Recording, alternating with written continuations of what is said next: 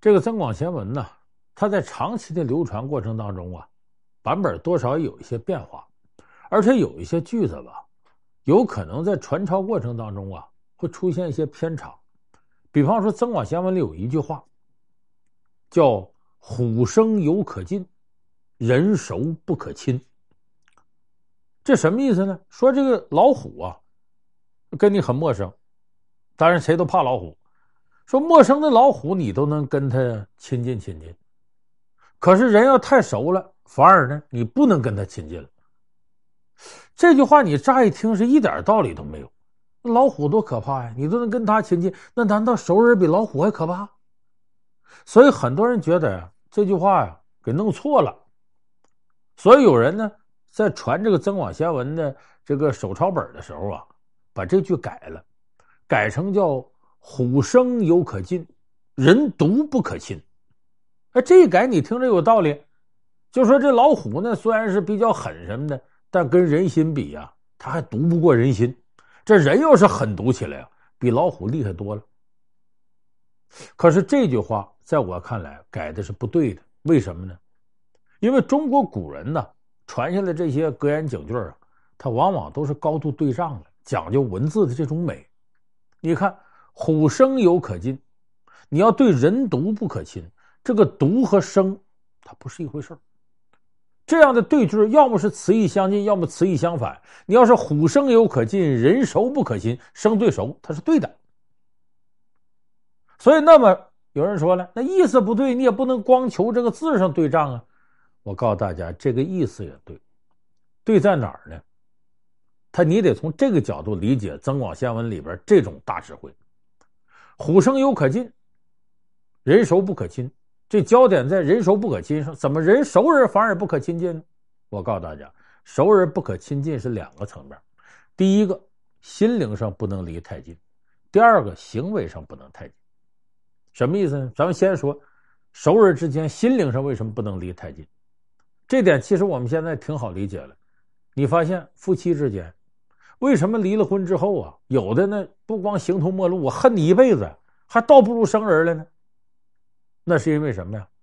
彼此对对方有依赖，对对方有期望值，结果这期望值没有得到满足的时候，他自己就觉得简直不能接受了。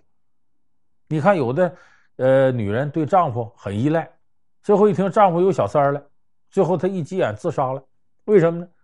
她就是觉得心灵上我跟你离得太近了，我产生依赖了。一旦你依赖不了，我的人生世界坍塌了。我对你期望值太高了。所以，像两口子熟到这种程度的，如果心灵上也能接近到这种程度，容易产生依赖。产生依赖之后，你希望越大，失望就越大。其实不光是夫妻两个，恋人之间，就咱们平常朋友都是，你跟他已经熟到一定程度了。如果你对他的期望值太高，你在心灵上对他依赖感太强，最后一旦有什么风吹草动，你可能你承受不了这个重量。我给大伙举个历史上的例子啊，在这个秦末呢，有两个有本事的人，一个叫张耳，一个叫陈驭，这两个是铁哥们，他俩的事儿啊，出名到什么程度呢？在《史记》里专门有一章，司马迁给写的《张耳陈驭列传》。就说把他俩单拿出来，你就看这两个人的历史影响力和他们之间的故事。这两个人是什么地方人呢？是魏国人。这个秦灭六国之后啊，张耳、陈驭在魏国是非常有本事的人。这时候秦始皇就怕呢，这两个人呢在挑事儿，因为这两个人对大秦是反感非常强烈的，所以呢就开始画影图形通缉他俩。这俩人就跑。你记住，人和人呐，什么叫患难之交？这俩人都倒霉呢，两人关系就特别近。他俩一起逃亡了十多年，那交情简直铁的不能再铁了，因为得互相扶持、互相帮助、互相鼓励，要不然都活不下去。他们当时跑到一个小地方呢，就当了个小官。结果他那上司也是不大点的官。有一次发现呢，这陈瑜啊，有个地方做的不对，就拿着那柳条啊，就打这陈瑜。你想，陈驭那么大能耐的人，受你这么一个小官僚一顿打，都受不了了。怎么的？就想反抗，就把这手啊都摁到剑把上了，就要拔出剑来把他杀了。这时候张耳干个什么事呢？踩他脚。这时候陈驭一看，张耳不让自己动，就没动。完了，张耳告诉他：“你我是有为之身呐，咱能耐大多了，比他呀。你说你把他杀了，最后肯定抓你给他偿命，咱也跑不了。这时候，你为他，你说你付出一条命，你知道不知道？所以陈驭都很感谢，说张耳冷静啊，他救了我一条命。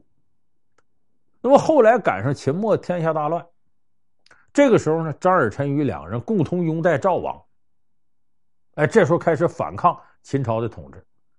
这时候呢，大秦的势力还挺强，派大将章邯和王离攻打赵国。当时张耳呢，带着一点兵啊，死守到巨鹿这个地方。你等陈驭呢，在外边带兵。这个时候呢，张耳已经被困到城里头啊，眼看粮草都要没了，就完蛋了。张耳赶紧打发人到外边向陈驭求援。意思你那边还有兵呢，你赶紧突破重围过来救我来。这个时候，张耳他儿子张敖也在外头带兵。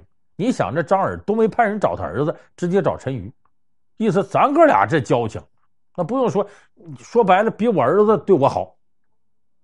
你看他对他依赖到这个程度，就两人这个心与心之间呢，真产生了一种强烈的依赖。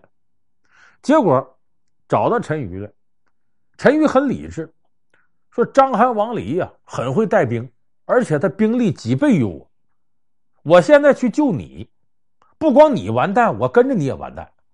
还不如这样，我在外头积蓄力量，你死了之后啊，我替你杀他们，替你报仇，咱还保留点实力。结果这个使臣回来跟张耳一说，把张耳差点没气死，说咱俩是刎颈之交啊，生死交情啊。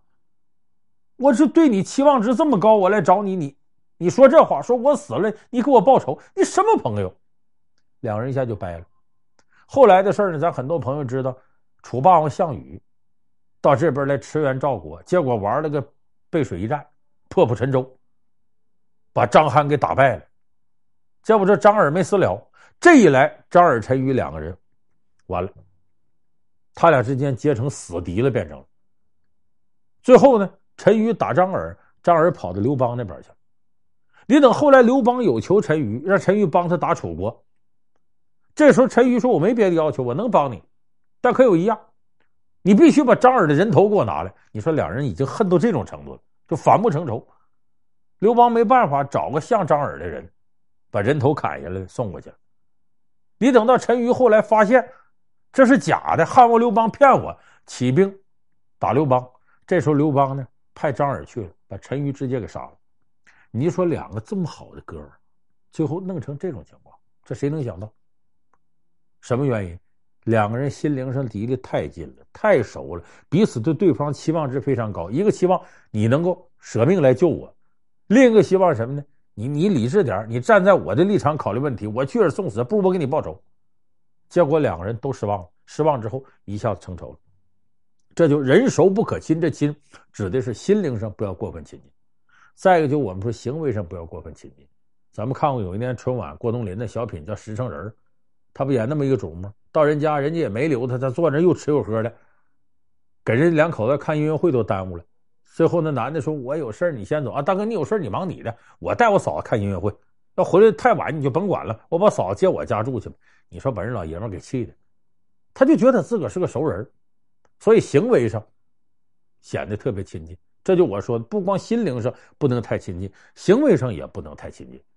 咱们看民国时候女作家里边，苏青和张爱玲，她俩互相欣赏，那是好闺蜜。后来怎么掰的？我们都知道张爱玲跟胡兰成有段爱情，这个胡兰成呢，就是苏青介绍给张爱玲的。